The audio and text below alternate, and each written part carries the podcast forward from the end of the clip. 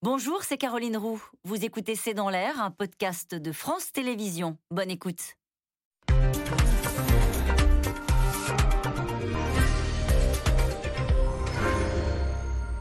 Bonsoir à toutes et à tous. Nous attendons vos questions SMS, Internet et réseaux sociaux pour alimenter notre discussion. C'est la preuve que la campagne électorale a bel et bien commencé hier dans l'hémicycle. Le gouvernement a trébuché lors d'une discussion sur le pass vaccinal. Une mobilisation surprise des oppositions qui ont réussi à interrompre les débats. La majorité piégée est accusée depuis ce matin d'amateurisme. Elle réplique et juge ses adversaires irresponsable en pleine poussée d'Omicron. Cet après-midi, euh, Jean Castex, le Premier ministre, a piqué ce qu'on appelle une grosse colère et rappelé l'urgence de faire voter ce texte quand le nombre euh, de contaminations a atteint ce soir presque 300 000 cas en 24 heures, un record. Un peu moins de 100 jours du premier tour, la gestion euh, sanitaire du Covid électrise donc la campagne, une campagne où les candidats sont privés de meeting et peinent encore à se faire entendre. Passe vaccinal, les oppositions se rebiffent. C'est le titre de cette émission. Avec nous pour en parler ce soir, Pascal Perrineau. Vous êtes politologue, professeur à Sciences Po. Votre livre Le populisme est publié aux éditions Presse universitaire de France. Bruno Jeudi, vous êtes rédacteur en chef du service politique de Paris Match. À lire dans le prochain numéro votre article sur Valérie Pécresse. La vraie campagne commence. On en parlera au cours de cette émission. Nathalie Saint-Cric, vous êtes éditorialiste politique à France Télévisions. Je rappelle votre livre sur Georges Clémenceau. Je vous aiderai à vivre, vous m'aiderez à mourir aux éditions de l'Observatoire. Enfin, Nicolas Chapuis, vous êtes directeur directeur adjoint de la rédaction journal Le Monde. À la une de votre journal aujourd'hui précisément, passe vaccinal. La présidentielle électrise les débats. Bonsoir à tous les quatre. Euh, merci de participer à ce C'est dans l'air en direct. Je commencerai avec vous, Bruno Jeudi, sur ce chiffre. C'est le chiffre euh, de cette fin d'après-midi. 300 000 cas quotidiens euh, de Covid à 100 jours de l'élection présidentielle. Ça met évidemment, j'allais dire, l'exécutif sous pression. Oui, l'exécutif sous pression et tout le pays euh, sous pression. 300 000 cas quotidiens. La veille de Noël, nous étions à 200 000. Donc c'est une euh, euh, le virus galope, pour reprendre le mot de, de Jean Castex aujourd'hui à l'Assemblée nationale. Et évidemment, tout ça éloigne un peu plus ce dont on va parler après, c'est-à-dire la vie politique et même j'allais dire même l'élection présidentielle, parce que à nouveau, euh, euh, le Covid va dominer toutes les conversations euh, des Français. Ça a été le cas fin décembre, ça va être le cas au mois de janvier, surtout que le pic est annoncé pour la mi-janvier au plus tôt. Donc on peut aussi imaginer que ce chiffre va peut-être encore, encore augmenter. Et, et, surtout, ça va mettre l'hôpital sous très très forte pression. Aujourd'hui, la plupart des lits sont occupés par des non-vaccinés et on va voir monter l'exaspération des soignants et l'exaspération tout court des Français qui sont vaccinés vaccinés contre ceux qui ne le sont pas. Je le disais, euh, Nathalie Saint-Cric met l'exécutif sous pression. Euh, si on regarde les derniers sondages, on se dit bah, ça profite plutôt, alors sans cynisme, hein, c'est juste un constat, à Emmanuel Macron qui euh, semble avoir repris quelques points dans des projections de second tour face à Valérie Pécresse. Est-ce que c'est un mauvais calcul de dire que dans une crise comme celle-ci, ça sert plutôt bah, l'exécutif avec une forme de, de, repli, de légitimité des Français? Peut-être un petit plus pour Emmanuel Macron, effectivement, dans sa posture de président protecteur, mais il peut y avoir aussi un bémol à ce que je viens de dire, qui serait qu'on associerait dans nos têtes Emmanuel Macron à tout ce qui nous est arrivé de désagréable dans les cinq dernières années, y compris euh, ce passage du Covid. Et pour euh, corser, si j'ose dire, ce, que, ce que je viens de dire, je pense qu'il y a une vraie inquiétude du côté de l'exécutif sur la désorganisation du pays. Je m'explique. Il semblerait que bien que le, variant progresse à toute rapidité et qu'on soit à 300 000, que le plus dangereux risque d'être la désorganisation, c'est-à-dire l'hôpital effectivement qui est en thrombose, les, transports, on a vu qu'il y a un certain nombre de trains interrégionaux qui n'ont pas pu fonctionner par manque de personnel, la distribution, c'est-à-dire qu'il y a tellement de gens malades, une population tellement importante que la poste, un certain nombre de secteurs soit touchés, pour le coup la reprise soit moins bonne et qu'on soit dans un pays qui finalement est en pleine apathie et que ça s'aggrave de plus en plus. Donc je dirais une petite euh, cote en plus pour euh, le président qui essaie de s'occuper bien de tout le monde. Si par hasard, et après coup, on se rend compte que les décisions ont été prises au bon moment, mais quand même l'inquiétude que tout ce qu'il voulait faire, c'est-à-dire la France dynamique, la France joyeuse, la reprise et la baisse du chômage, eh ben, ça passe un peu à côté. Pascal Perrino. Oui, c'est à double tranchant la stratégie euh, du président candidat Macron. en effet, tant qu'il apparaît comme celui qui met en œuvre des mesures de protection efficace, mais efficace jusqu'à quand? Quand vous avez 300 000 euh, par jour, peut-être 400 000 la semaine prochaine, voilà, l'efficacité, au bout d'un moment, on va s'interroger. Surtout si euh, l'hôpital public euh, s'y met et qu'on s'aperçoit qu'au fond, les efforts faits dans l'hôpital public n'ont pas été si importants euh, qu'on a bien voulu le dire. C'est-à-dire, pardonnez-moi, qu'on jugera euh, sévèrement le Ségur de la santé. Voilà, on jugera sévèrement. Il y aura un jugement rétrospectif qui peut être sévère, et puis on peut très bien, euh, à ce moment-là, en février, mars, s'il y avait en plus de ça la désorganisation économique et sociale qui se rajoute à l'inquiétude liée à l'extension du, de l'Omicron ou de Delta, là, il peut très bien y avoir une sanction vis-à-vis bah, de ceux qui sont au pouvoir, parce qu'on rendra responsable de ce qui ne va pas, eh bien on rendra responsable le pouvoir et non pas les oppositions euh, euh, qui pour l'instant en effet euh, ne, sont pas, ne sont pas aux manettes. Donc c'est une stratégie à double tranchant. Et souvenez-vous qu'en mars-avril 2020, l'opinion avait été très tranchante avec un pouvoir qui à l'époque avait beaucoup de mal à se mettre en place dans le premier, la première poussée de la Covid-19 et à l'époque, la sanction était redoutable. Sanction redoutable vis-à-vis du président et vis-à-vis du Premier ministre de l'époque, Édouard Philippe. Ça peut se retourner, vous le disiez, si les Français ont le sentiment que ça a été mal géré, qu'on n'a pas pris les décisions au bon moment. Oui, tout à fait ça. En gros, la moindre, dans un cas comme celui-ci, la moindre faute de quart peut être voilà. fatale. La moindre faute de quart peut être fatale parce que celui qui apparaît, pour l'instant, comme le protecteur apparaîtra comme celui par lequel les problèmes arrivent, celui qui est dépassé euh, euh, par la situation. Et comme le président s'est mis, j'allais dire, au premier plan de l'action publique contre la Covid, euh, si vous voulez, les responsables, ça ne sera pas le ministre de la Santé, ça ne sera même pas le Premier ministre, ça sera le président. Et on va voir dans un instant que les esprits se sont échauffés donc hein, sur la question du, du pass vaccinal. Mais avec vous, Nicolas Chapuis, encore un mot sur ce climat de cette drôle de campagne qui part, qui démarre et puis qui s'arrête. Demain, il y a encore un conseil de défense sur les questions euh, euh, sanitaires. Il est possible que Jean Castex prenne la parole dans les jours, qui viennent de nouveau. On voit bien qu'il n'y a aucun sujet, aucun autre sujet, pourtant il y en a d'autres sujets dans la société qui mériteraient d'être débattus, qui ne peut émerger. Oui, il y en a, beaucoup d'autres qui, mériteraient d'être euh, sur le tapis. Le, on a cru au début décembre que la politique allait reprendre le dessus. Il y a eu un petit moment entre la déclaration de candidature d'Éric Zemmour, la victoire de Valérie Pécresse. Il y a eu ce, ces, deux, trois semaines où avant cette première vague euh, Delta, euh, du, variant Delta, on a cru que la politique allait reprendre le dessus. Et là, depuis euh, les vacances de Noël, on voit qu'il n'y a aucun autre sujet qui peut s'installer. Mais en même temps, ça peut aller très vite. C'est-à-dire que si on observe une décrue dans les semaines qui viennent, comme dans d'autres pays, on a pu, on, commence à, les entrevoir, ça peut aller assez vite. Mais actuellement, il n'y a aucun autre sujet qui peut, s'imposer. Et, c'est évident qu'une crise comme ça, ça fige une campagne politique, ça fige une campagne. Et du coup, celui qui est dans l'action, Emmanuel Macron, bénéficie forcément de cette, position-là par rapport aux autres qui sont dans le commentaire. Mais ça, c'est s'il n'y a pas de faute de quart, comme on en a vu euh, hier, un couac qui est assez ridicule pour tout le monde d'ailleurs, euh, ou euh, des fautes comme ce week-end où des mesures sur l'éducation qui sont attendues par tous les Français sont annoncées un peu à la va-vite, un peu à l'arrache, il n'y a pas d'autre mot. Voilà, quand on a des fautes comme ça, on les paye assez directement quand on est à la manœuvre. Et avec une stratégie, d'ailleurs, c'est ce qu'on lit cet après-midi dans votre journal, du gouvernement totalement assumé, qui est de dire on va vivre avec le virus. Ça, c'est un pari. certains épidémiologistes certains euh, infectiologues qui sont souvent sur ce plateau euh, disent que c'est un. En tout cas, on n'a pas la certitude que Micron soit, soit vraiment moins dangereux et que ça représente un, vrai pari sanitaire et un pari politique. C'est le mot qui est répété dans tous les médias depuis plusieurs mois c'est Emmanuel Macron pari, Emmanuel Macron mise. Et en même temps, c'est pas possible de faire autrement dans la, gestion d'une crise. Mais euh, effectivement, en ce moment, l'exécutif fait le pari d'une vie à long terme avec, avec ce, ce variant-là. Ils sont d'ailleurs un peu avancés la semaine dernière en commençant à dire ça va être le dernier variant, alors que pour l'instant, rien ne le laisse présager.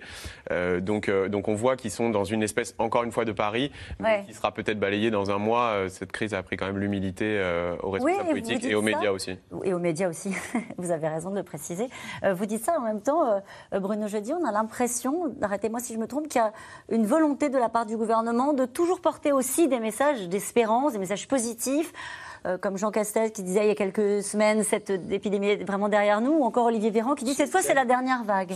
Et Emmanuel Macron qui, pour ses voeux, euh, finalement, sur les 13 minutes de ses voeux, n'a consacré qu'un tiers euh, à la crise sanitaire, lui-même cherchant aussi à, imposer un autre rythme. Il a voulu parler de sa présidence française de l'Union européenne et puis se projeter dans l'année dans l'année 2022, qui est, une, qui est une année présidentielle. Au fond, Maintenant, on le sait, cette, euh, cette année 2022 et cette présidentielle, elle va être marquée par deux campagnes. Il y a la campagne du Covid, il y a la campagne euh, présidentielle pure. Et les deux, les deux vont se croiser, s'entrecroiser.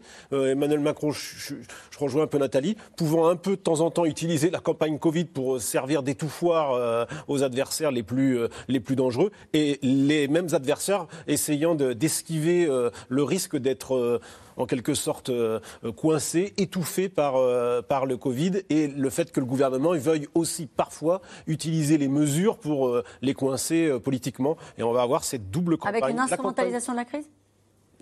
En tous les cas, essayer à chaque fois de mettre les opposants euh, dans le corner et les obliger à choisir entre euh, être pour ou contre les mesures que le gouvernement euh, choisit. Et c'est très difficile d'être entre les deux, d'être un peu dans la nuance dans une période présidentielle avec une campagne. je rappelle que nous sommes à 96 jours du premier tour et que de toute façon, le président l'a dit, ces élections, elles auront lieu. Oui, vous êtes le seul à compter le nombre de jours avant la présidentielle. Donc 96. Merci Bruno Jeudi. En tout cas, vous disiez tout à l'heure, parfois les deux campagnes se rejoignent. C'est précisément ce qui s'est passé à l'Assemblée hier, parce que euh, ça devait être une formalité, mais finalement la majorité s'est faite piéger hier soir par l'opposition mobilisée pour faire voter l'interruption des débats sur le pass vaccinal. Le sujet est devenu très politique en pleine campagne présidentielle et cet après-midi, le tranquille Jean Castex a poussé ce qu'on appelle un coup de gueule. Juliette Perrault, Mathieu Lignot et Stéphane Lopez.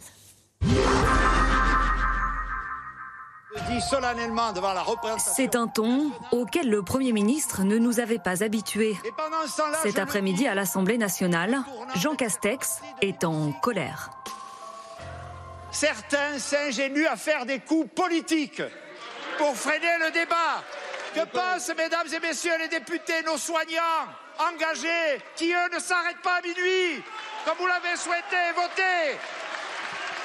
C'est purement irresponsable. Pour comprendre, il faut remonter quelques heures plus tôt. Alors attendez, il y en a qui arrivent et qui vont lever la main. Donc on attend que tout le monde s'installe. Il est minuit lorsque des parlementaires entrent à la dernière minute dans l'hémicycle pour peser sur un vote à main levée. Bien, qui est pour?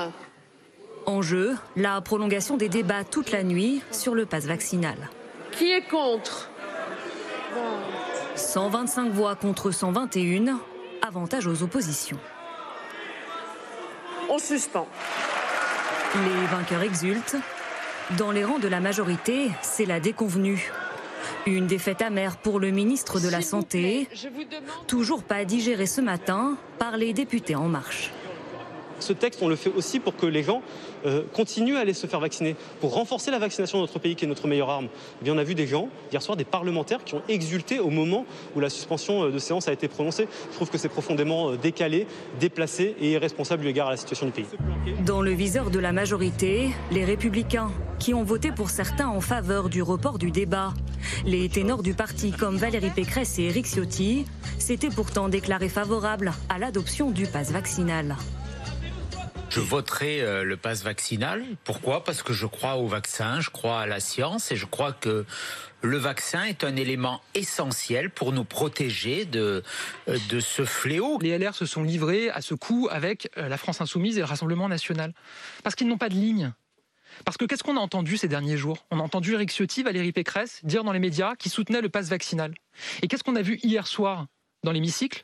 On a vu les députés LR et Aurélien Pradier, le porte-parole de la campagne de Madame Pécresse, voter contre le pass vaccinal. Donc on se demande qui il faut croire. Des critiques balayées par le président du groupe LR à l'Assemblée nationale. Damien Abad défend ce matin l'unité au sein du parti. Il y aura une majorité euh, de notre groupe qui ne s'opposera pas au pass vaccinal parce que nous croyons la vaccination et je vous confirme cette position de groupe qui est très claire.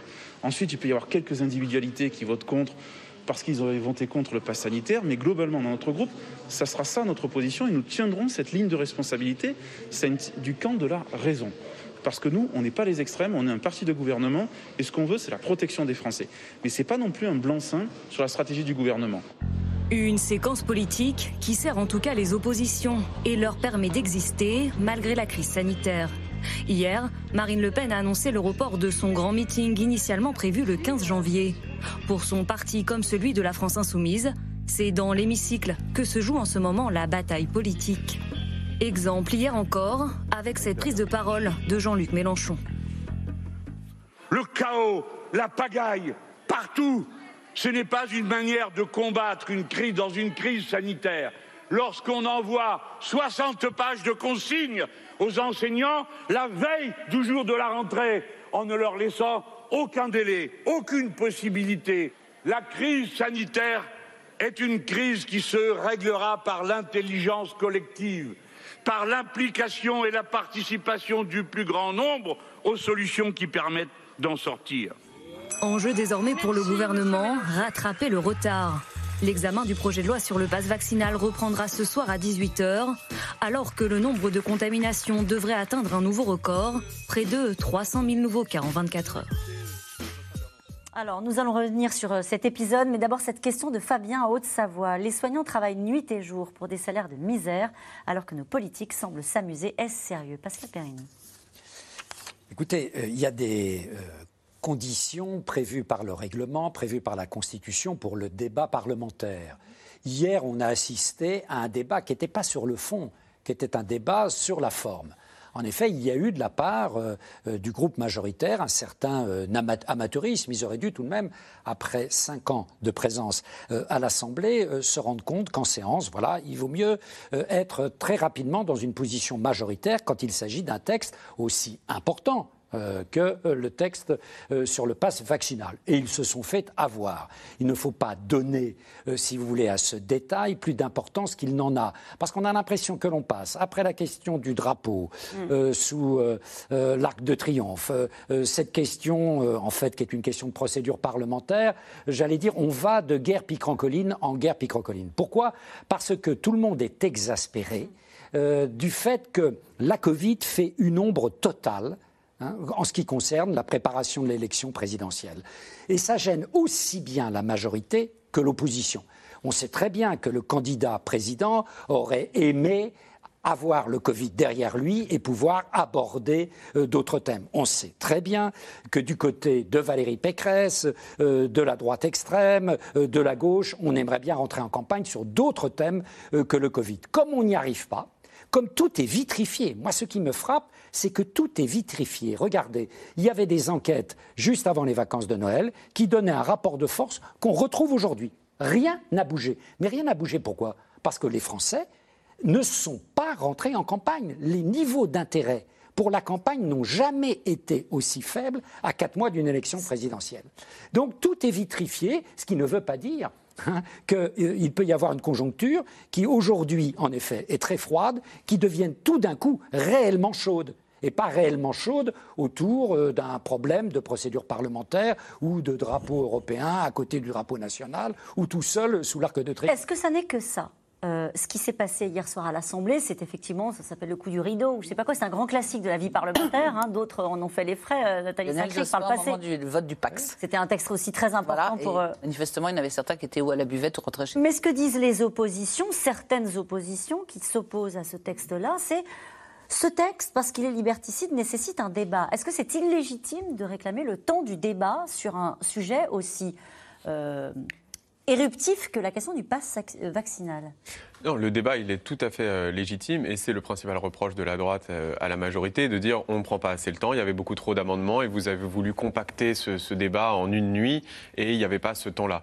Mais là, ce qui s'est passé hier soir, c'est quand même un jeu euh, perdant-perdant pour la majorité et le principal groupe d'opposition qui est LR, puisqu'on a deux, deux partis qui sont censés être pour le pass vaccinal, un qui tombe pour cause d'amateurisme et l'autre qui se retrouve en contradiction avec lui-même, avec une candidate Valérie Pécresse qui se réveille ce matin avec son groupe qui, a, qui a voté l'interruption de séance, alors qu'elle-même est pour euh, le, pass vaccinal. Donc ce jeu-là, pour les deux principaux groupes, il est perdant-perdant. Mais ce que ça montre, c'est ce que, ce que disait M. Piano, c'est que le, le, Covid met tellement une ombre sur la campagne qu'on a cru pendant un temps que le Covid allait être dans la campagne présidentielle. Et là, ce qui se passe, c'est l'inverse. C'est que la campagne présidentielle n'ayant aucune place, elle vient s'inviter dans le, dans, le débat, dans le débat sanitaire parce qu'elle n'a pas d'autre place. Donc les députés LR, hier, ont fait de la petite politique dans le, dans le, dans le, dans le débat sanitaire. Et c'est normal que ce matin, beaucoup de Français trouvent que c'est pas à la hauteur, euh, mais c'est un peu tout le monde hier qui n'a pas été vraiment euh, à la hauteur euh, à l'Assemblée nationale. Effectivement, un débat de cette importance-là, on fait en sorte que le nombre soit présent à l'Assemblée nationale, on fait en sorte de le tenir dans des bonnes conditions. Et, et voilà. Mais même si sur le fond, on peut, ra- on peut rassurer votre auditeur, euh, ça ne devrait rien changer au, au pass, au pass euh, à l'adoption. Dans ce texte, pass il y a juste le passe vaccinal? Dans, dans ce texte, il y, a, il y a trois articles, mais là, il voulait que le pass vaccinal soit, soit mis, en, mis en, en place euh, autour de. Il disait le 15 janvier. Aujourd'hui, on est sur une communication autour du 15 janvier, donc ça sera peut-être décalé d'un jour ou deux, mais ça, ça sera du Il détail. passera euh, sans hésiter. Oui. Il faut dire que simplement la majorité et l'opposition, comme globalement, quand on prend les partis dits de gouvernement, c'est-à-dire Valérie Pécresse, elle est favorable au pass vaccinal. Après, on peut ergoter, elle a dit qu'on devrait faire la rentrée une semaine plus tard. On peut dire effectivement qu'à l'intérieur du groupe LR, il y a une trentaine de députés qui sont contre, mais globalement, la droite de gouvernement est plutôt favorable et se dit responsable vis-à-vis de l'épidémie. Euh, Jean-Luc Mélenchon a oscillé entre euh, faut se faire vacciner, faut pas se faire vacciner, finalement faut se vacciner, tout en disant que c'était liberticide. Mais sur le fond, ils ne peuvent s'attaquer qu'à la forme, parce qu'ils ont tous la peur d'être des irresponsables. Donc, au lieu de s'attaquer au fond en disant il ne faut pas se faire vacciner, c'est honteux, ils s'attaquent, ils se mettent soit dans des espèces de cinéma ridicules, comme on a eu hier soir, mais il faut quand même dire qu'avant, il y avait eu 500 amendements qui avaient été dé- déposés, donc il y avait une volonté d'obstruction aussi de l'opposition. Mais comme ils ne peuvent pas, même du côté du Rassemblement national, comme ils ne peuvent pas dire franchement qu'ils trouvent que la politique du gouvernement est une aberration et une idiotie totale, puisque beaucoup pensent que c'est bien pour l'école, finalement, qu'elle soit ouverte assez tôt. Alors après, la France Insoumise dit qu'il faudrait des aérateurs, des je sais pas quoi. Donc il s'attaque sur la forme en disant impréparation, dit Valérie Pécresse, pagaille, dit Jean-Luc Mélenchon, mais il ne s'attaque pas sur le fond. C'est pour ça qu'on a droit à des séances à J'en- J'entendais tout à l'heure euh, euh, Jean-Luc Mélenchon qui s'attaque, lui, sur le principe même du pass vaccinal. Il dit c'est 100% inefficace, il y a des trous dans la raquette, ça ne, ça ne quand on lui demande s'il s'est fait vacciner, il dit Je me suis fait vacciner, bien sûr. Voilà. Et puis vous pouvez demander à un certain nombre de personnes individuellement à la France Insoumise, ils se font vacciner. Donc ils ont deux thèmes, c'est l'hyperticide, ça effectivement, mais je ne suis pas certaine que tous à la France Insoumise considèrent que c'est un argument valable pour les Français. On voit des antivax, on a vu même des antivax très violents euh, il y a quelques jours, mais le côté liberticide, même Marine Le Pen le dit, mais elle n'est pas absolument certaine. Ce que vous êtes en train de dire, pardonnez-moi, ce que vous êtes en train de dire, Nathalie Saint-Cric, c'est qu'il n'y a aucun clivage en réalité sur la gestion de cette crise sanitaire Il y en a, mais ils sont à la marge et ils se manifestent par des choses qu'on a vues hier soir. J'ai pas l'impression que sur le fond, il y ait quelqu'un qui, depuis dans les trois derniers mois, a eu le courage de dire il ne fallait pas faire ça, il ne fallait pas faire le passe vaccinal. Alors, les socialistes disent qu'il fallait rendre la vaccination Obligatoire. obligatoire. vous auriez dû aller plus loin, mais je n'ai pas l'impression, quand vous discutez vraiment avec toutes les oppositions, qu'il y ait quelqu'un qui assume le fait de dire c'est une erreur absolue, cette stratégie de passe vaccinal. Après, on discute sur les enfants, les 7-17 Ouais, ans, ouais. très bien, mais sur le fond, j'ai pas entendu, j'ai entendu des choses qui sont une façon de prendre le gouvernement par Oui, les mais il faut prendre, il faut prendre le Bruno débat. Jeudi. faut prendre le débat là où il en est. D'abord, un, les, les députés euh, euh, débattent finalement de toutes ces questions-là depuis quasiment le début, puisqu'il y a toujours eu le processus démocratique. et Emmanuel Macron euh, y a veillé, et ça, il faut le,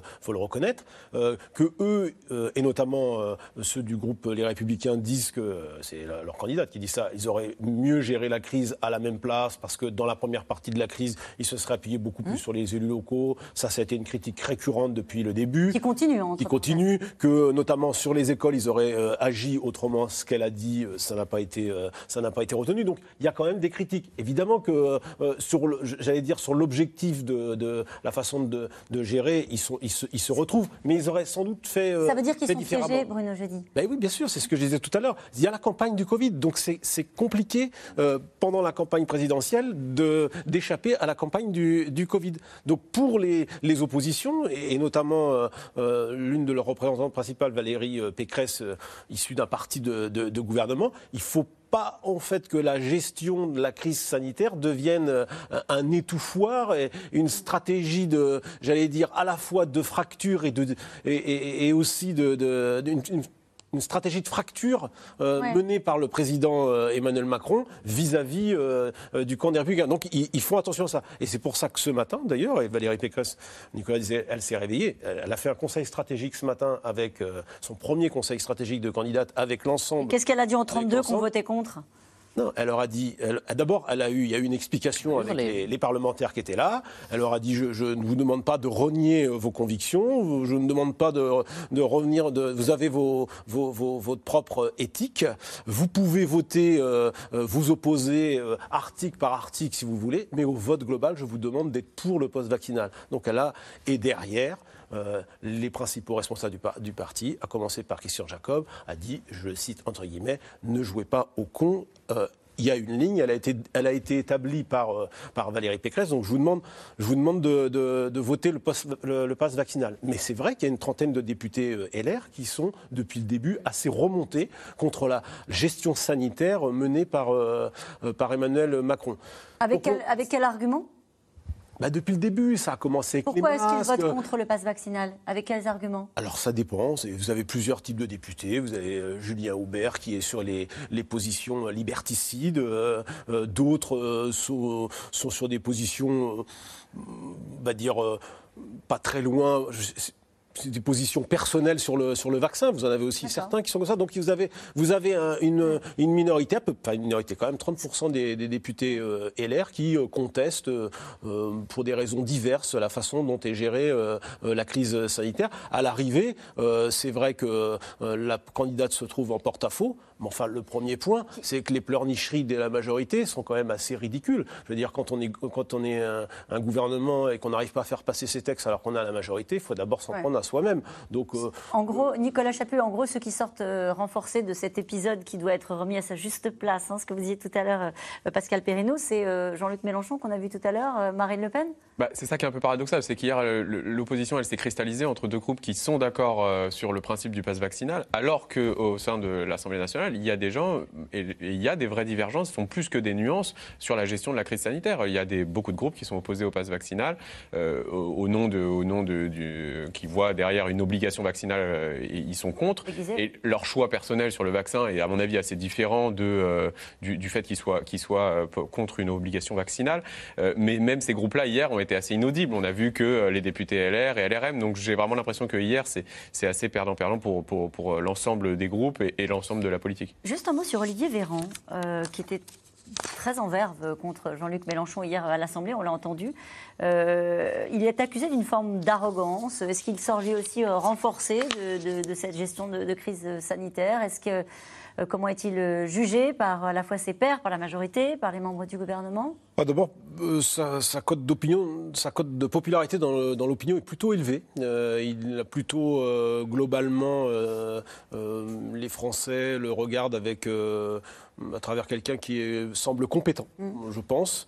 Euh, après, il y a ses pairs, comme vous disiez, euh, à l'Assemblée, a fortiori chez les opposants, ils n'en peuvent plus de l'arrogance d'Olivier Véran qui les toise et qui les bâche euh, à tour de bras. Alors parfois, hier, le numéro contre Jean-Luc Mélenchon était assez drôle parce qu'il a fait un florilège de toutes les déclarations de Jean-Luc Mélenchon et c'était plutôt assez piquant puisque Jean-Luc Mélenchon a quand même beaucoup varié et dit quelques grosses bêtises. Mais qui n'en a pas dit? Parce que le problème, c'est qu'Olivier Véran. On a dit aussi? Et on a dit beaucoup également.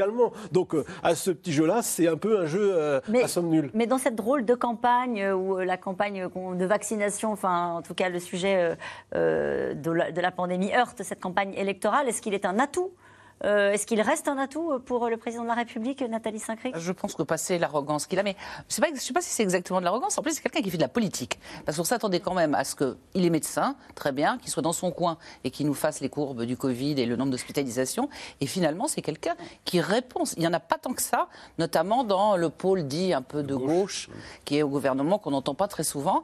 Donc, effectivement, l'idée hier soir, la façon dont il s'est entre guillemets, payé Jean-Luc Mélenchon, un, avait été préparé, parce qu'il avait effectivement listé le jour où il a dit que l'ARN, c'était comme les surgelés. Enfin, bref, il a fait toute une liste euh, de choses comme ça, parce que c'est quelqu'un qui veut combattre politiquement. Donc je pense que d'une certaine manière, il fait partie, comme on n'entend pas grand monde dans cette campagne du côté de Macron, puisque Macron, même, enfin, on ne sait même pas, fait comme s'il n'était pas candidat, ça fait partie des gens qui vont à l'Assemblée et qui y vont. Euh, je pense que Jean Castex y allait aussi.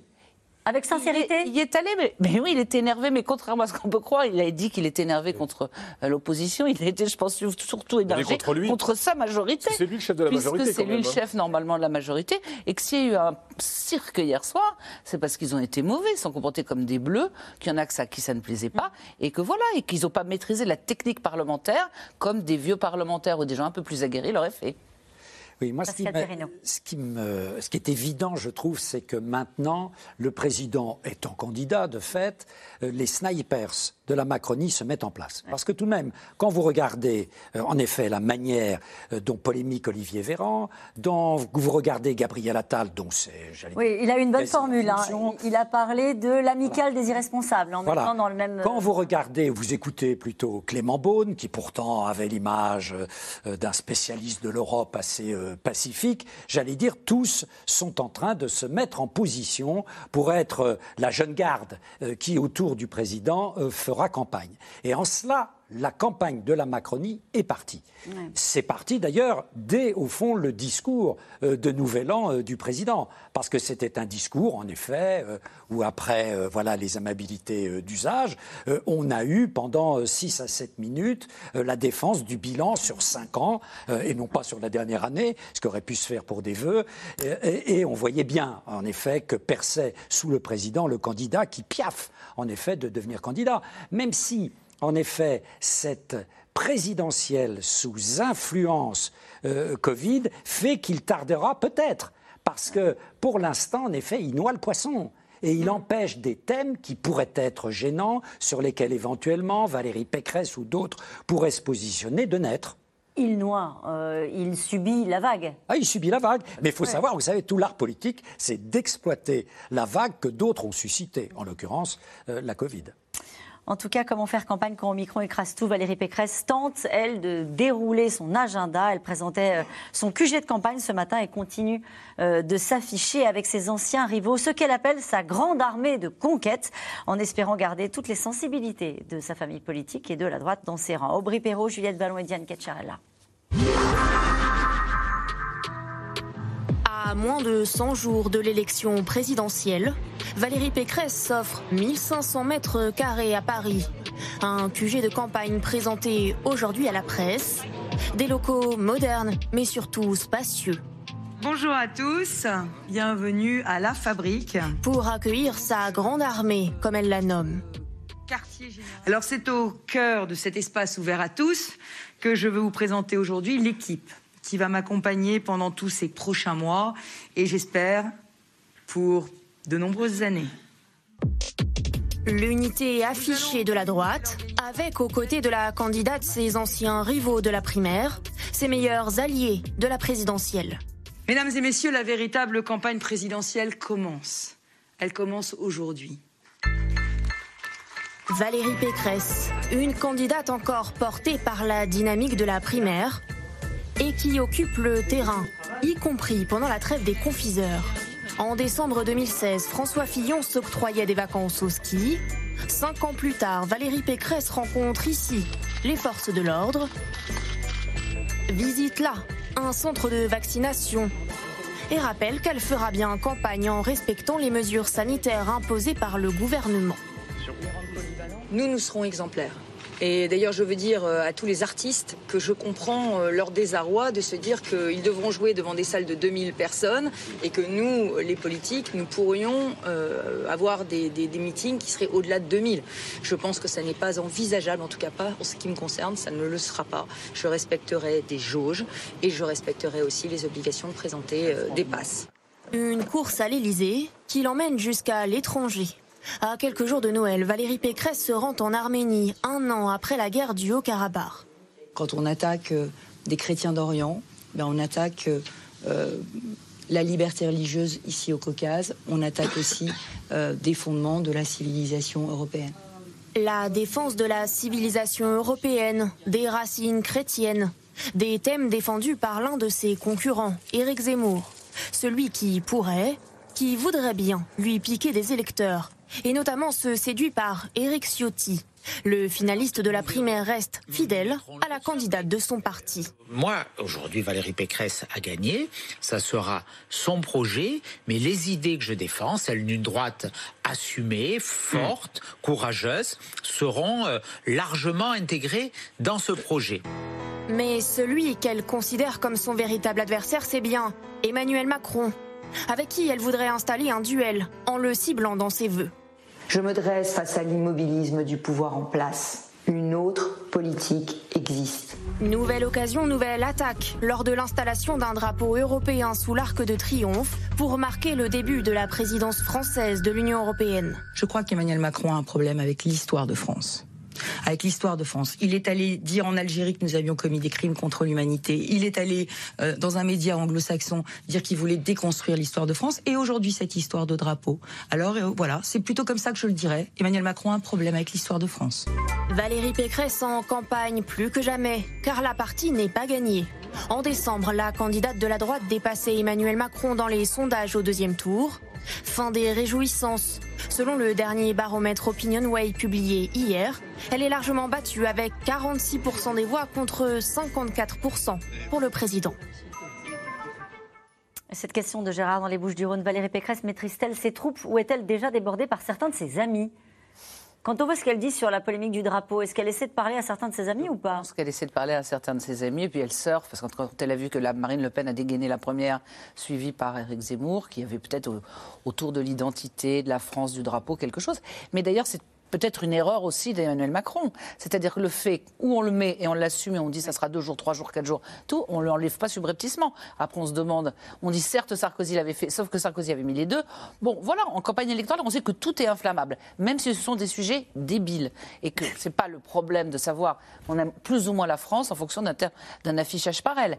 Mais elle, fait de la politique et on est juste avant euh, des élections. Donc je pense qu'on aura une collection de choses de, cette nature. Je ne dirais pas que la polémique était euh, débile parce que euh, c'est une vraie question de, savoir comment ce qu'on met comme drapeau sous l'arc de triomphe, qui est quand même un symbole, euh, un symbole national. Pas pendant l'année, je veux dire. Oui, non, mais bien sûr, c'était pas toute l'année. Après, ils nous ont expliqué que ça allait durer un ou deux jours. N'empêche qu'il y a toutes les étoiles jaunes autour de, la place, donc c'était peut-être un peu plus long. Euh, par ailleurs, et, c'est là qu'on est dans les polémiques un peu futiles qui durent 48 euh, heures ou 72 heures, et là en l'occurrence ça a duré 36 heures, c'est que euh, euh, la Macronie a essayé ensuite d'englober tout le monde, mettre tout le monde dans le même sac, qui était on met le drapeau tricolore pour Marine Le Pen et Eric Zemmour, et pas le drapeau européen, quand Valérie Pécresse, elle voulait mettre les deux drapeaux, comme l'avait fait Nicolas Sarkozy au début de sa présidence, sa présidence européenne. c'est quand même, c'est peut-être, c'est peut-être, ça peut paraître euh, une polémique pas, pas essentielle moi, je crois que c'est quand même symbolique aussi la façon, c'est le rapport à l'Europe. Euh, mais de, dire, de là à dire qu'Emmanuel Macron n'aime pas la France ou un problème avec l'histoire. Non, mais après, après, on est en campagne électorale et là, les mots, euh, évidemment, chacun monte dans les tours euh, avec ses mots. Marine Le Pen voulait, voulait, voulait porter plainte, monter jusqu'au Conseil d'État pour faire retirer le drapeau. Éric Ciotti a parlé d'un président qui, qui n'aime pas, la, France, et Valérie Pécresse a corrigé le tir un peu en disant il a un problème avec l'histoire de France. Pascal Perrineau. Oui, moi je crois que ce n'est pas le problème de Valérie Pécresse avec ses amis politiques. Parce qu'au fond, ses amis politiques, quand vous regardez l'organigramme, ce qui s'est passé aujourd'hui, elle les rassemble. Elle a rassemblé, comme au fond, les républicains s'étaient rassemblés quasi naturellement dans cette primaire fermée, qui a été pour eux une réussite. Elle prolonge euh, ce processus vertueux. En revanche, euh, l'incident euh, de, l'Arc de Triomphe, c'est beaucoup plus les électeurs. Elle parle à ses électeurs et elle fait une campagne de premier tour. Elle a raison. Elle fait une campagne de premier tour, je crois, euh, qui est une candidate de droite qui parle à l'ensemble des électeurs de la droite pour lesquels on sait que la dimension patriotique, parfois nationaliste, est importante. Ensuite, il s'agira dans, éventuellement dans une campagne de second tour, de convaincre d'autres. Mais surtout, euh, moi, ce qui me frappe, c'est qu'il y a deux stratégies qui s'affrontent au travers de Macron et de Valérie Pécresse. Valérie Pécresse, elle cherche à faire réexister le clivage gauche-droite en étant euh, euh, voilà celle qui sera la première à droite. Macron, c'est pas du tout cela. Emmanuel Macron, il veut faire réexister le clivage qui lui avait permis d'être élu en 2017, c'est-à-dire, pour reprendre son vocable, le camp des nationalistes contre les progressistes. Hein, et, lui étant le héros des progressistes. Et on voit bien ce qui est intéressant dans cette euh, présidentielle qui s'annonce, c'est qu'il y a deux clivages. Le vieux clivage gauche-droite qui euh, est porté euh, plutôt par Valérie Pécresse, et un président qui continue sur le en même temps et qui lui cherche à faire réexister Macron, le héros des progressistes, contre Marine Le Pen, l'héroïne euh, des, euh, des nationalistes. Ça veut dire qu'il enjambe la candidature Pécresse Bien Il sûr. considère que ça n'est pas son sujet. Et, et ce qui le gêne, c'est qu'en effet, pour l'instant, voilà, si vous prenez le dernier sondage de ce matin, euh, Marine Le Pen et Valérie Pécresse sont au même niveau, 16% d'intention. Nicolas Chapuis, est-ce qu'Emmanuel Macron et la Macronie a trouvé le ton juste face à Valérie Pécresse? Non, pour l'instant, ils le cherchent euh, encore, mais pour l'instant, ils ne lui parlent pas vraiment directement. Ils ne veulent pas non plus l'installer comme euh, la candidate, euh, la candidate favorite face à eux, parce qu'ils savent que, que c'est la plus dangereuse dans, l'hypothèse d'un deuxième tour. Pour revenir sur, Valérie Pécresse, je ne pense pas qu'elle ait un problème avec ses amis, mais je pense quand même qu'il y a un sujet pour elle autour d'Éric Ciotti. Éric Ciotti a une grande liberté de parole. On sent qu'avec ses primaires qui se sont installées, le numéro 2 de la primaire maintenant prend une dimension, pense que c'est, il a un, un rôle particulier dans la campagne. On le voit avec Yannick Jadot qui est embêté quasiment tous les jours par Sandrine Rousseau et par ses déclarations. Et Éric Ciotti, pour l'instant, joue un rôle un peu à part de Valérie Pécresse. On sent qu'il sert Valérie Pécresse parce qu'il va chercher euh, le, sur le terrain d'Éric Zemmour, très clairement. Euh, mais euh, jusqu'à quel point et est-ce que Valérie Pécresse le contrôle complètement? Aujourd'hui, elle, elle essaye de l'englober, elle l'appelle son Pasqua, elle, voilà, elle essaye de, de, de- de le garder sous contrôle. Mais oui, il y a un sujet Éric Ciotti dans, dans sa campagne. C'est ça l'une Pour des principales sert. À laquelle elle est confrontée en ce début de campagne, Dans à le, vos ca- yeux? dans le cadre d'un premier tour, euh, ce, ce que, ce que vous disiez, euh, elle est là pour aller chercher un électorat de droite euh, très clairement. Pour rassembler plus largement, il va falloir composer certes avec Éric Ciotti, mais aussi avec le reste d'une droite plus, plus centriste. Et dans ce cas-là, il va falloir trouver cette bonne place pour, pour Éric Ciotti qui, qui ne devienne pas justement un problème, qu'il reste un sujet, mais... et trouver sa place en problème. différenciation avec Emmanuel Macron C'est cette question qui nous est aussi posée ce soir. Qu'est-ce qui différencie Valérie Pécresse d'Emmanuel Macron? Ben, on voit bien que euh, Valérie Pécresse, depuis euh, qu'elle a été désignée, elle l'avait commencé pendant le Congrès, depuis qu'elle a remporté ce, Congrès Les Républicains, elle insiste sur plusieurs points. D'abord, euh, elle parle d'une équipe, euh, d'une équipe de France, une équipe de professionnels. Euh, qu'elle oppose évidemment aux amateurs euh, entre guillemets euh, du gouvernement, gouvernement Macron, et elle insiste beaucoup sur le côté d'une présidence ou d'une équipe qui joue le collectif quand Emmanuel Macron serait, selon elle, mettrait en scène sa, solitude, l'exercice solitaire du, du pouvoir. Ça, c'est sur la façon d'exercer le pouvoir et la gouvernance Macron qu'elle ne cesse de stigmatiser. Après, je pense que l'une des grosses différences, et on le voit bien dans les discours, euh, euh, Valérie Pécresse, depuis euh, la campagne du Congrès, mais elle continue, et, le mois de janvier va encore en être le cas. Cette semaine, il ira faire un déplacement sécurité à Cavaillon. À la mi-janvier, elle ira en Grèce, sur l'île de Lesbos. C'est l'immigration, c'est la sécurité, c'est le régalien, un projet justice qui viendra. Donc aujourd'hui, Emmanuel Macron, dans le même temps, ses deux dernières interventions à la télévision, il parle très peu de la sécurité, très peu de l'immigration. Il remusque sa jambe gauche. Pense qu'il y a quand même quelque part aussi un Emmanuel Macron qui se repositionne par rapport à, euh, par rapport à Valérie Pécresse. Nathalie Saint-Cric Je pense, un peu comme Bruno je dis, mais je pense que ça va venir sur l'immigration et la sécurité, parce que j'ai l'impression qu'à l'Élysée, ils sont absolument conscients que ça risque d'être une thématique. Et pour faire la différence, on a compris le, le style de Valérie Pécresse, c'est de dire, il dit qu'il a réformé, mais il n'a pas réformé. Il a cramé la caisse parce que c'est un gimmick. C'est pas exactement dans le vocabulaire typique de Valérie Pécresse. Donc c'est une formule qui était destinée à laisser des traces. Donc regardez ce qu'il va nous faire avec le quoi qu'il en coûte. Il va nous laisser un pays qui est endetté pour toujours, les retraites, les fonctionnaires. Donc c'est moi je ferai ce que Emmanuel Macron n'a pas fait. C'est un le décrédibiliser en disant qu'il a fait de la com, qu'il a fait semblant de réforme mais qu'il ne l'a pas fait réellement. Et deuxièmement dire sur l'immigration et la sécurité, regardez le résultat. Donc je pense qu'il y a une conscience à l'Élysée dont on considère, comme le disait Pascal tout à l'heure, que c'est Valérie Pécresse qui est le danger absolu. C'est pour ça qu'en ce moment, on préfère pas trop lui parler pour pas l'installer en rival, mais que c'est sur ce terrain-là que ça se jouera et que le régalien et la sécurité, Macron va y revenir. Vous parliez de cramer la caisse, un des arguments utilisés par la Macronie. Euh, Est-ce que c'est pas le fait de dire elle veut supprimer 200 000 fonctionnaires? C'est pas du tout euh, euh, ce que réclament les Français, justement, à l'issue, enfin, on espère, de cette crise sanitaire. On a l'impression, et dites-moi si je me trompe, Nathalie Saint-Cric, que c'est devenu un argument euh, du camp Macron pour stigmatiser Bien Valérie sûr, parce ont- ils se souviennent de l'effet François Fillon, où il y avait une sorte de surenchère à l'époque sur le nombre de fonctionnaires, même si ça avait marché au moment de la primaire.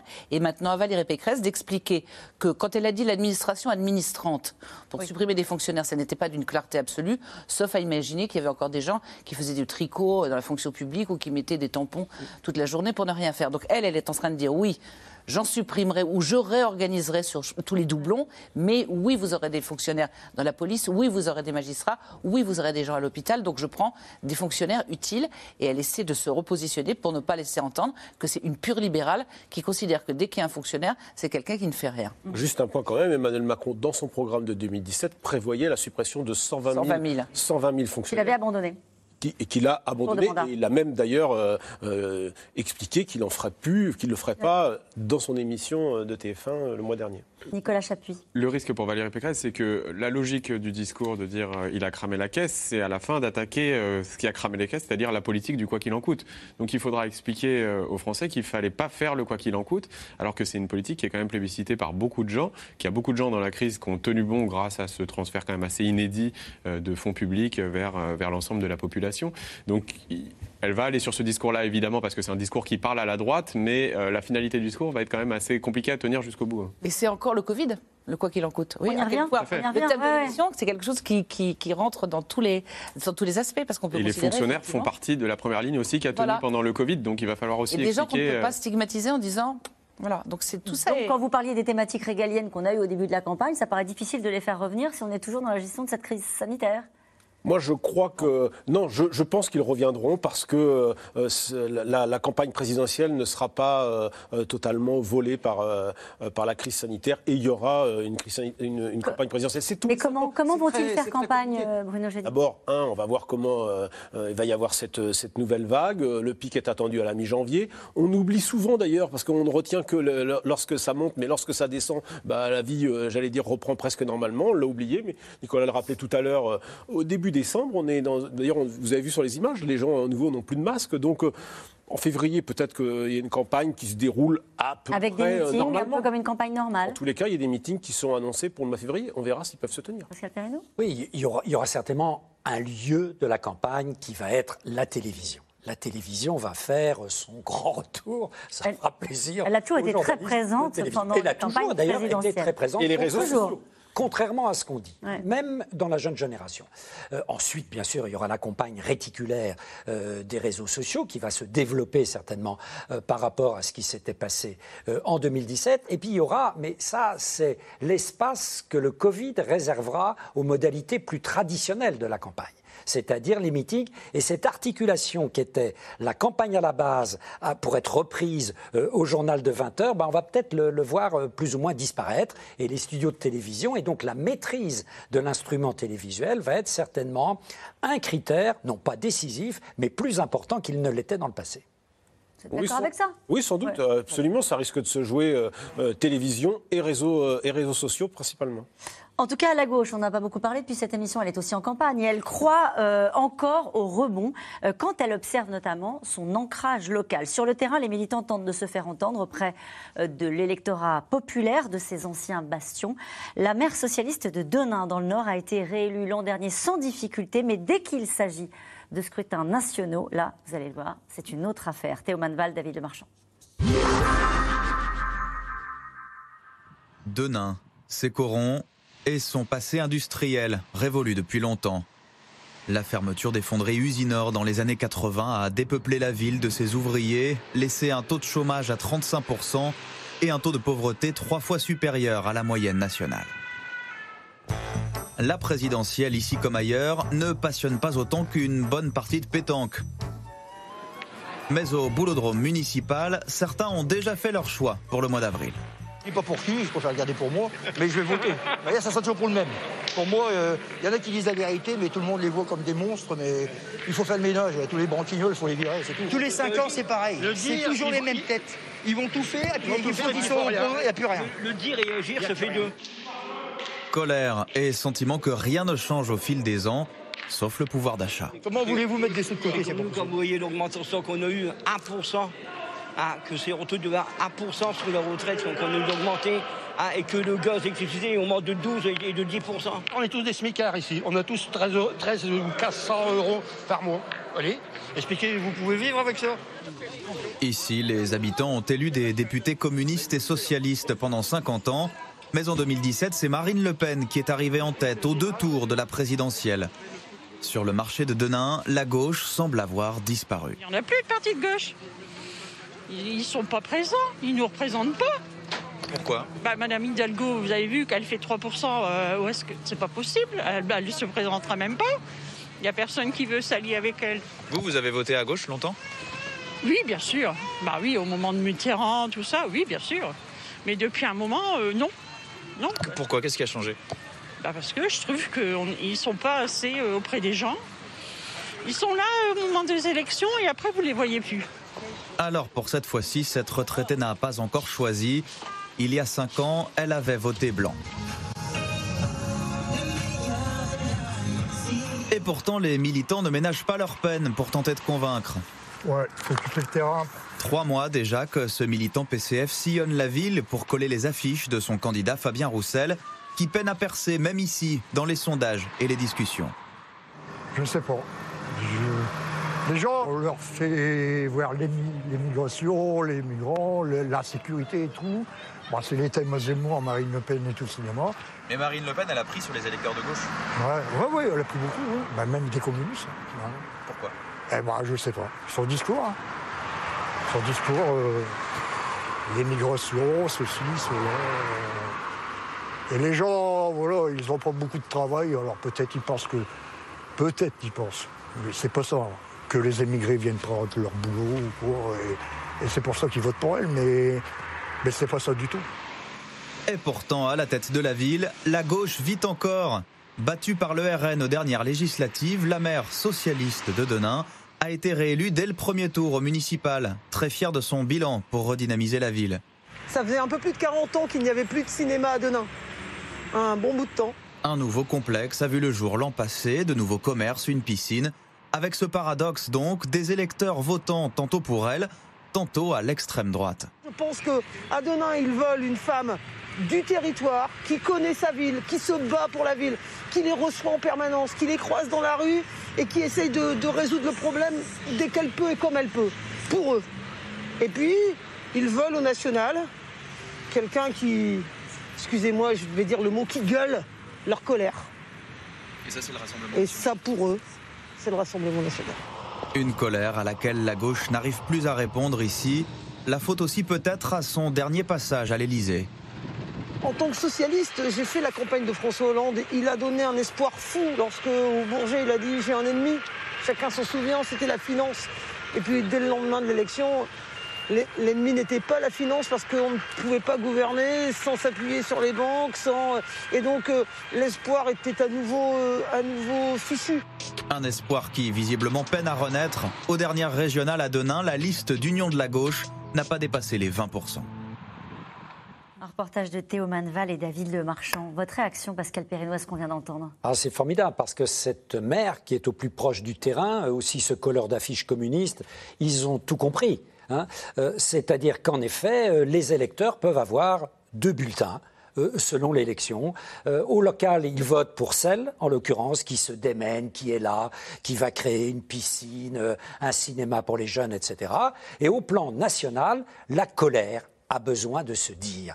Euh, c'est-à-dire que le bulletin de vote est utilisé pour pousser un coup de gueule, non pas pour investir tel ou tel, ça n'est pas le problème, mais pour pousser un coup de gueule. C'est le vote contre. C'est le vote qui dit, voilà, euh, au bout de mon bulletin de vote, je continue à exister, euh, nous les petits, les sans grades, la fameuse France invisible, nous sommes là au bout de notre vote. Et ça, c'est vrai que la capacité de Marine Le Pen éventuellement d'Éric Zemmour dans d'autres milieux sociaux à euh, utiliser cette fonction protestataire est, énorme. Nicolas Chapuis, ce reportage, il est assez terrible pour euh, la gauche au niveau national, qui peut se rassurer d'ailleurs en disant on ne va pas écouter les sondages, nous on sait qu'on a des élus, on a des maires, on a un ancrage local, et la gauche elle existe, elle existe dans le pays. Bah, c'est un peu ça le paradoxe, c'est que quand on va quand on va au local, euh, la gauche, il y a, y a euh, des, gens qui ont cette qui, appartiennent à ce camp-là. On a l'impression dans les sondages qu'elle a totalement disparu euh, cette gauche aujourd'hui. si on prend si prend l'ensemble des sondages, ils montent pas au-dessus de 25 mis tous bout à bout et encore. Et donc ce, décalage, il est il est très fort. Aujourd'hui, comme tous les partis qui sont en difficulté, ils peuvent essayer de se rassurer en se disant bon, il nous reste quand même des élus locaux. On fait la liste de ce qui nous reste plutôt que ce qui nous manque. Mais la réalité, c'est qu'il manque à peu près tout à, 100 jours du scrutin, il manque à peu près tout à la gauche. Alors, ils ont euh, un, candidat qui se porte mieux que les autres, qui est quand même Jean-Luc Mélenchon. Qui se porte mieux à. euh, on est dans les marges d'erreur, hein, donc euh, il se porte mieux. euh, effectivement, euh, c'est celui qui reste légèrement en tête, mais, mais qui se porte quand même pas très bien, euh, beaucoup moins bien qu'il y a 5 ans. On sent bien qu'il n'y a pas le même dynamisme dans sa campagne qu'il y a 5 ans. Pour l'instant, la campagne est encore longue. Euh, Aujourd'hui, il n'y a aucun candidat qui, qui arrive à imprimer une dynamique. Les vœux de Yannick Jadot, où il, a essayé de faire quelque chose avec les Amish derrière lui, bon, on voit bien que c'est pas tellement à la hauteur des enjeux, des enjeux actuels. Anne Hidalgo euh, ne décolle absolument pas. Et Christiane Taubira, pour l'instant, c'est extrêmement nébuleux, ses, intentions, euh, sans, parler de, sans parler de Fabien Roussel. Euh, donc on voit bien qu'il n'y a rien qui imprime pour l'instant pour l'instant dans cette gauche-là. Et que surtout, ce qui est très important dans une présidentielle, il n'y a pas grand monde qui fait envie, en fait. 47% des Français ne savent pas encore pour qui voter. C'est un sondage Ipsos euh, Soprasteria du 31 janvier publié euh, par euh, Le Parisien. C'est peut-être ça le sujet. Et il ne faudrait pas que ça se transforme en abstention. Euh, c'est un risque. Est-ce que c'est une inquiétude dans les états-majors des, Ah des différents partis C'est une inquiétude d'ailleurs, pas simplement parce que. Et là, on revient aussi au Covid. Du coup. Absolument, parce que quand on veut diriger un pays, si on est, si on est élu par une toute petite frange de l'électorat, même si on réussit à gagner, c'est quelque chose de très fragilisant. Ça peut déboucher sur d'autres gilets jaunes, sur un certain nombre de choses. Et puis, euh, c'est vrai que le, le monsieur le disait dans le reportage, en disant c'est toujours les mêmes. Alors, il n'y a pas que toujours les mêmes, il y a quand même beaucoup qui sont les mêmes. Et du côté de la gauche, on se dit qu'on aurait pu réfléchir pendant cinq ans, éventuellement à faire un programme ou à se réunir pour penser quelque chose ou pour dire il faudrait, je ne sais pas, même si c'est euh, euh, doubler le SMIC. Enfin, il peut y avoir des choses, faire une politique du grand âge. Je ne sais pas, mais au moins arriver à quelques jours de l'é- de l'élection en disant, en disant je, je vous propose ça, on le ferait, pas simplement. Doubler le salaire des profs Doubler le salaire des profs quand on le finance, mais on pourrait réfléchir sur euh, effectivement les EHPAD, on pourrait réfléchir sur une politique du grand âge. Je ne sais pas, quelque chose pour s'intéresser aux gens et à la vie des gens. Là, on n'entend rien, on n'a que des candidats qui, ne se sont pas rencontrés. Enfin, c'est complètement ridicule. On va attendre cette primaire de gauche qui existe, euh, primaire populaire qui, sera organisée ou non avec des gens ou non, mais on sera fin janvier. Donc tout ça, c'est. Et on peut comprendre la forme de désespoir et que pour parler d'envie, il y en est assez peu parce qu'Emmanuel Macron, il a son stock, si j'ose dire, de gens, mais c'est très difficile pour un sortant, en général, d'être élu quand il n'y a pas de cohabitation. Et puis les autres, en dehors de Valérie Pécresse, il n'y a pas beaucoup de Nicolas. C'est vra- c'est vraiment les chiffres les plus intéressants actuellement des, des enquêtes, euh, des enquêtes électorales. Les, in- les intentions de vote aujourd'hui à 100 jours, elles ne veulent pas dire grand-chose. Euh, on est dans des marges d'erreur qui sont extrêmement importantes. Euh, ce qui est très intéressant dans toutes les enquêtes, c'est le fait que euh, la plupart des Français ne savent pas ce qu'ils vont voter. Euh, les chiffres euh, de désintérêt pour cette élection n'ont jamais été aussi grands. Et les chiffres entre les différentes vagues, quand c'est quand c'est des panels de gens qui changent d'avis entre deux panels d'un mois à l'autre, ont jamais été aussi forts que maintenant. Donc tout est très très très instable. Quand on voit tout à l'heure que Valérie Pécresse regarde déjà les chiffres du deuxième tour en disant j'étais devant, maintenant je suis derrière, on voit bien que des enquêtes où il y a des différences euh, en deux mois de 6-8 points ne veulent pas dire grand-chose. Qu'aujourd'hui les intentionnels ne veulent pas dire grand-chose. En revanche, les états-majors regardent de très près tous ces chiffres de désintérêt. Est-ce que les gens sont dans la campagne ou non? Et c'est ce qui fait que euh, cette campagne est pour l'instant extrêmement instable et extrêmement indécise. Et là, je me tourne vers, vers vous, Pascal Perrineau. Ce serait terrible, une présidentielle qui mobiliserait pas les Français. Ah, Ce serait très compliqué pour celui ou celle qui serait élu. Oui, parce que ça poserait un problème de légitimité majeur. Or, dans le système de la Ve République, le président ou la présidente, euh, c'est la pièce pivot. Euh, c'est l'homme ou la femme politique, en effet, qui a le maximum de responsabilités. Et là, imaginons qu'il y ait euh, une abstention qui serait une abstention qui irait flirter avec les 40%, euh, par exemple, d'électeurs inscrits qui bouderaient les urnes. Là, on aura un problème de légitimité. Rappelons-nous déjà qu'en 1969, où les communistes, qui étaient à l'époque importants, avaient appelé au second tour euh, à s'abstenir euh, ou à voter blanc, hein, eh bien, on avait eu tout de suite un procès en illégitimité pour Georges Pompidou. Hein. Euh, donc, euh, imaginons ce que ça pourrait être demain. Parce qu'au fond, il y a deux manières de protester. Il y a le vote protestataire, euh, qui va derrière le Rassemblement national, et puis il y a se retirer du jeu. Se retirer du jeu, comme le disait une dame d'ailleurs sur le marché tout à l'heure, euh, Ouais. bah voilà, moi je vote blanc. Mm. Hein, je vote blanc. Et nous revenons maintenant à vos questions.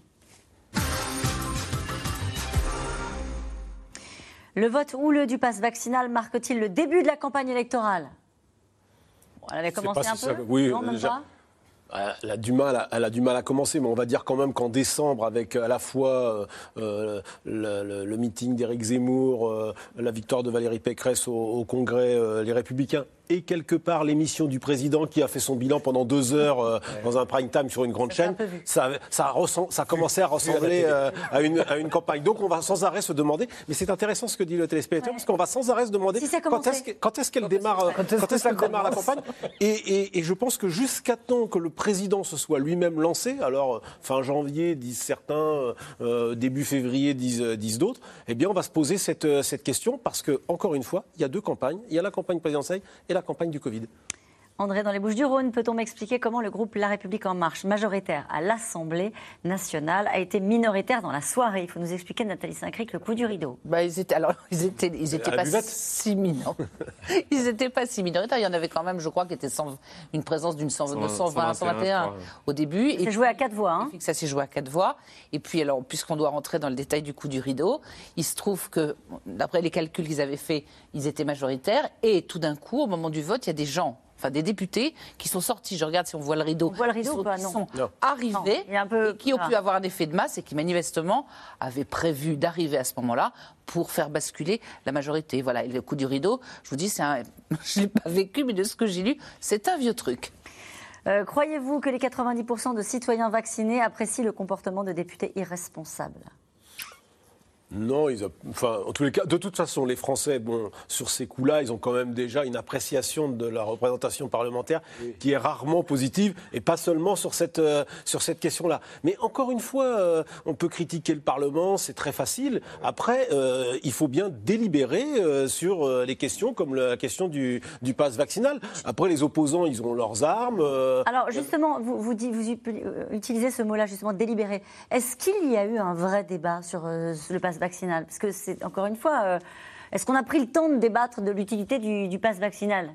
Non, il y a eu un débat avant, c'est-à-dire que ça a quand même duré un certain nombre d'heures, hein, parce que ça se passe à minuit à peu près. Mais ce euh, soir, le- là, il va y le avoir. vote. Ça va, ça va se poursuivre, ça va se poursuivre. Non, il y a eu un, il y a eu un Il n'y a débat. pas de passage en force, c'est la question que je voulais vous poser. Non, là, là, le, le- le vote, il n'est pas sur le pass vaccinal, le- le- il est sur la, prolo- la, la possibilité de prolonger le débat au-delà de minuit, parce qu'il y a des règles, euh, il y a des règles dans la- dans la- dans l'agenda parlementaire, euh, et donc à un moment, ils, arrivaient sur minuit, il y avait beaucoup d'amendements de déposer, et il fallait voter la possibilité de, pour, pour pouvoir poursuivre le débat. Pourquoi ces séances de nuit pour décider de mesures aussi importantes pour le quotidien de citoyens? Ah, Parce qu'il n'y a pas le temps. Enfin, il n'y a pas le temps euh, de l'Assemblée, d'abord parce que l'Assemblée va bientôt s'arrêter et qu'il y a un certain nombre de textes obligatoires. Et j'ajoute par rapport à ce que Bruno a dit, c'est que quand on dépose 500 amendements, certains dans l'opposition et 15 fois le même, à la virgule près, c'est pour faire de l'obstruction. Donc évidemment, au lieu de régler un truc pendant 3 heures, c'est éventuellement se poser la question de la vaccination des enfants entre 7, pardonnez-moi, et je ne sais plus quel âge, 7 et 15 ans.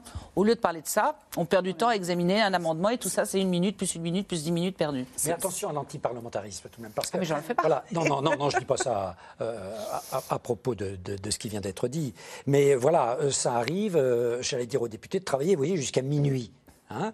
Euh, et il ne faut pas croire que euh, l'Assemblée nationale, c'est un ensemble, ou le Sénat, c'est un ensemble de fainéants, vous voyez, qui ne font rien. C'est complètement faux. Quand vous connaissez le travail d'un parlementaire, c'est un vrai travail. Et ensuite, euh, bien sûr, on peut mettre en œuvre des instruments de guérilla parlementaire. ça, tout- tout- tous les groupes l'ont fait, la gauche, la droite, LREM, tout le monde en a fait. Mais ce, ce qui, moi, ce qui me frappe, c'est tout de même le relatif amateurisme du groupe majoritaire. Ça, c'est absolument frappant. Parce que que ça soit arrivé dans l'année qui a suivi 2017, OK, en 2018, mais là, on est en 2022.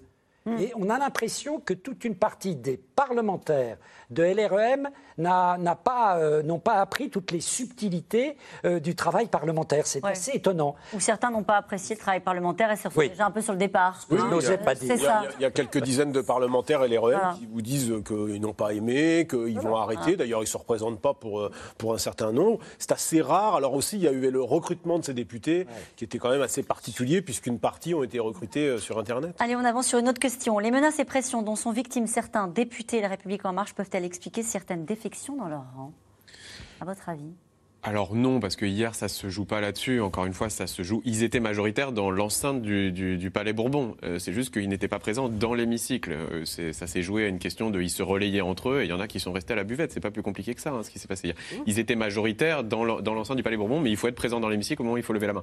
Donc ça s'est pas joué à, à, ces députés. En revanche, c'est vrai que hier, euh, ça a été un peu éclipsé, mais le début de la séance a été marqué par tous ces députés qui ont signalé les menaces dont ils ont été victimes sur des formulations extrêmement inquiétantes, menaçantes, parlant de décapitation, etc. Euh, donc ça, c'est une ambiance qui forcément pèse sur, sur ces députés-là. Mais c'est pas ça qui a joué hier. On n'est pas, c'est pas, c'est pas qu'il n'y avait pas assez de monde, c'est qu'ils n'ont pas été assez organisés et ils ont été extrêmement naïfs. Comment décider nos enfants et petits-enfants à aller voter quand ils assistent à un tel grand guignol? mais le grand guignol, ça fait partie du théâtre politique tout de même, depuis toujours. Hein. On ne va pas découvrir aujourd'hui euh, qu'il y a des instruments euh, euh, de guérilla parlementaire. Ça a toujours été C'est juste que le contexte est singulier. Oui. Est-ce que vous en convenez ou pas? Oui, oui, oui, bien sûr, bien sûr. C'est d'ailleurs un des arguments. Mais on a repris le débat, on, parle du pass vaccinal et le pass vaccinal va être mis en œuvre. donc il ne faut pas faire de mauvaises interprétations sur ce qui s'est passé. mais les oppositions s'oppose et la majorité tente de. Vous voulez dire un mot, Nicolas Chapuis Oui, ça pose quand même la question de, la maturité de notre démocratie parlementaire. C'est vraiment euh, aujourd'hui le Parlement est une chambre d'enregistrement pour beaucoup de textes. Et là, hier, il n'y avait pas de débat possible sur un certain nombre de questions. Par exemple, LR voulait mettre une question euh, au débat qui était intéressante, qui était la limitation de ce dispositif dans le temps, qui est quand même une question majeure. C'est-à-dire, est-ce que ce dispositif, euh, on peut en redébattre dans un certain temps? Et ce débat a été écarté parce qu'on ne vote pas, en gros, les, les amendements de l'opposition dans notre, dans notre démocratie. On ne discute pas avec l'opposition, on fait tout dans, dans, la majorité. Et ça, ça pose un question, euh, des questionnements par rapport à des démocraties euh, euh, de nos voisins qui sont peut-être plus mûres de ce, point de vue-là. savoir si le débat avait réellement eu lieu sur l'outil même du pass vaccinal. Le débat, comme il n'a pas lieu sur le fond, c'est vrai, il se fait de manière technique à l'Assemblée nationale et ça a toujours été le cas avec des techniques de guérilla parlementaire qui sont vieilles comme la Il faut juste dire qu'on arrive en fin, de, en fin de législature et un des grands reproches qui est fait par les groupes d'opposition, c'est que cette majorité a repris très peu d'amendements, très peu de, euh, de, propositions de loi. Euh, bah, et donc, c'est quelque chose que les députés d'opposition vivent mal. mal. Ça n'a pas toujours été le cas par le, par le passé, où parfois il y avait des, textes qui pouvaient être enrichis par les oppositions. Allez, encore une question. La gestion de la crise sanitaire pourrait-elle générer un vote sanction à l'égard d'Emmanuel Macron et profiter euh, à Valérie Pécresse? Si ça se passe mal. Il faudrait que ça se passe vraiment mal, qu'on ait une situation, c'est ce qu'on évoquait tout à l'heure, euh, comme en mars 2020, avril 2020, euh, où le pouvoir semblait être complètement dépassé. Euh, plutôt profiter dans la deuxième période de la crise sanitaire, il profite plutôt d'une gestion qui est plutôt créditée positivement. il a un niveau de popularité qui est raisonnable. sans tromperie et arrière-pensée. Eh ben, merci à vous tous, c'est la fin de cette émission qui sera rediffusée tard, à minuit, mais je vous rappelle que vous pouvez retrouver C'est dans l'air quand vous le souhaitez, en replay et en podcast. Et maintenant, c'est l'heure de retrouver Anne-Elisabeth Lemoine. Bonsoir Anne-Elisabeth, au menu de C'est à vous ce soir. Bonsoir Caroline. Jean Castex a dénoncé cet après-midi l'irresponsabilité des députés LR qui ont empêché cette nuit le vote du pass vaccinal. Valérie Pécresse, la candidate Les Républicains, lui répond dans quelques minutes. Elle est notre invitée spéciale. Et on se retrouve demain, 17h50, pour un nouveau C'est dans l'air. Belle soirée.